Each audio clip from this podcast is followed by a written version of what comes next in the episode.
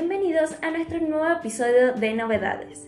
Comenzamos con una prórroga muy importante de la Administración Federal de Ingresos Públicos, es decir, la prórroga de la presentación del libro de sueldo digital. La FIT ha anunciado la prórroga de las fechas límites para la presentación del libro de sueldo digital y el formulario F931, correspondiente al periodo de agosto 2023 originalmente programados para el día 11, 12 y 13 de septiembre.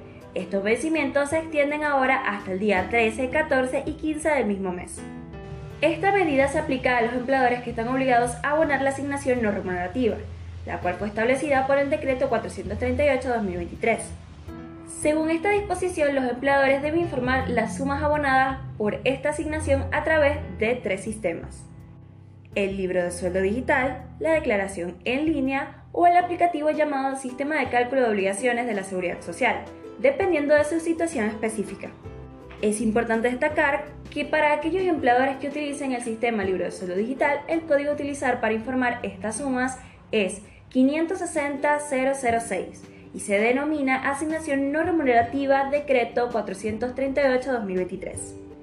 Para aquellos que no estén obligados a utilizar el libro de sueldo digital, deberán proporcionar la información sobre esta suma a través del sistema de declaración en línea o utilizando el aplicativo Ciscos en el campo correspondiente de asignación no remunerativa decreto 438-23 en el cuadro de datos complementarios. Esta prórroga brinda un alivio a los empleadores, permitiéndoles más tiempo para cumplir con estas obligaciones importantes. Y eso es todo para nuestra primera noticia del día. Sigamos con más novedades.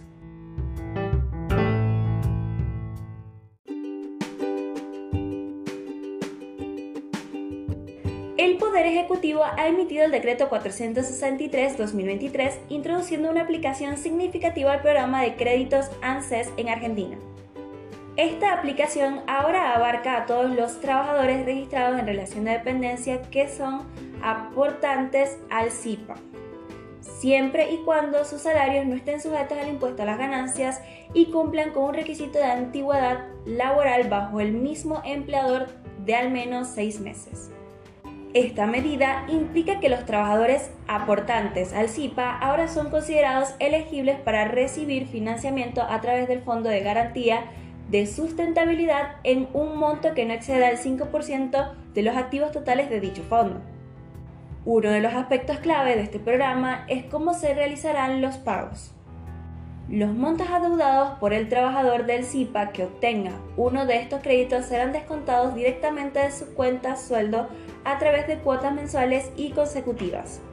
La cantidad de estas cuotas se determinará en función del plazo de amortización elegido por el trabajador, con la condición de que el importe mensual de las cuotas no supere el 20% de su remuneración bruta mensual.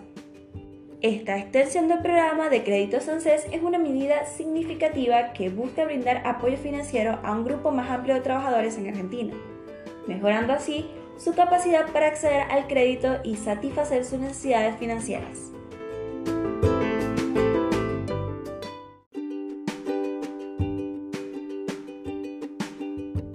Para terminar con nuestro episodio de hoy les traemos la siguiente actualización. La FIT ha publicado la nueva guía temática número 47, la cual se enfoca en la posibilidad de considerar como pago a cuentas hasta el 30% del impuesto sobre los créditos y débitos en cuentas bancarias y otras operaciones. Esto es aplicable hasta el 15% de las contribuciones patronales SIPA, durante los periodos que abarcan desde el 1 de agosto de 2023 hasta el 31 de diciembre del 2024. La guía proporciona detalles precisos sobre cómo realizar la declaración jurada y calcular estos pagos a cuenta, siguiendo lo establecido en el decreto 394-2023. Es importante destacar que este beneficio de pago a cuenta solo puede aplicarse al periodo en curso y no se puede trasladar saldos a periodos posteriores. Este cambio tendrá un impacto directo en la cantidad total a pagar o a ingresar en relación a las contribuciones SIPA. Como resultado, se esperan modificaciones en la exposición de la declaración jurada F931. Para aquellos que necesiten rectificar el formulario por cualquier motivo, tengan en cuenta que esto debe hacerse por nómina completa y no se admitirá una rectificativa por novedad. Gracias por acompañarnos en este podcast. Los esperamos el día lunes con más novedades. Hasta la próxima y que tengan un excelente fin de semana.